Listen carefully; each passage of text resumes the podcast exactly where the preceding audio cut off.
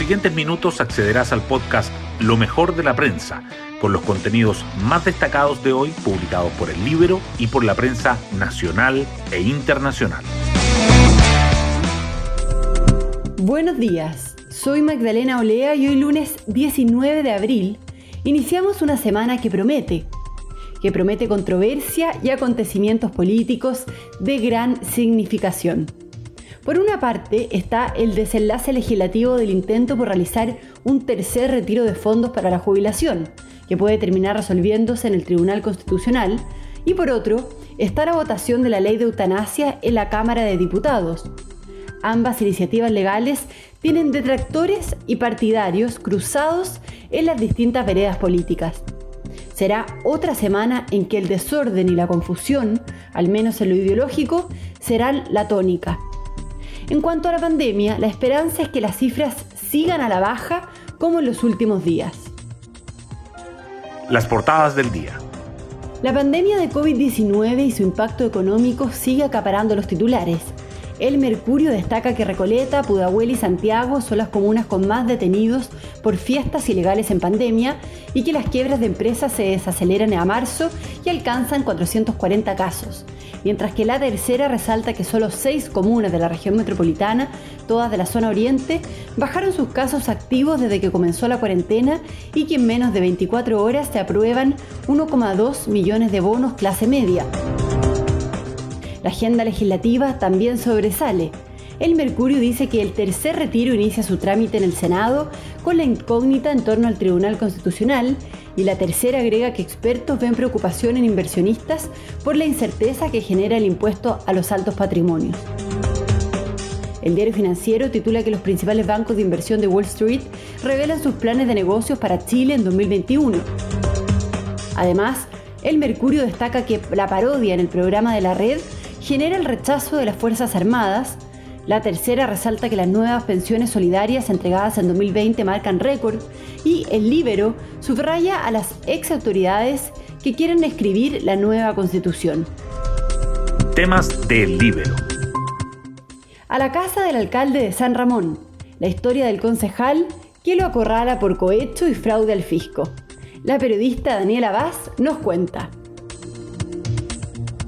Este jueves, la Fiscalía pidió formalizar al alcalde de San Ramón por cohecho, enriquecimiento ilícito y lavado de dinero. El alcalde está cuestionado por sus vínculos con el narcotráfico desde fines del 2017, cuando iniciaron las investigaciones en su contra que recién se materializan pero no es la única acusación que atormenta a Miguel Ángel Aguirre antes de las elecciones.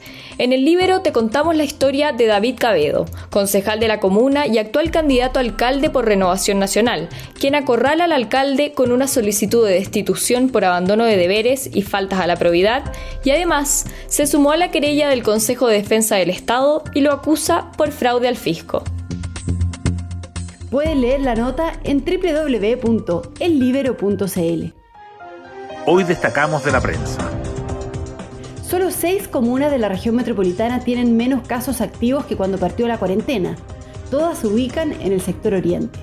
Providencia, Vitacura, Las Condes, Lobanechea, Ñuñoa y La Reina redujeron su tasa de incidencia desde hace tres semanas, una situación que se atribuye al teletrabajo y al avance más rápido en el plan de vacunación. El panorama es opuesto en el resto de la región metropolitana. 24 de los 52 municipios están en el pic de la segunda ola y 20 de ellos han aumentado sus casos activos en un tercio.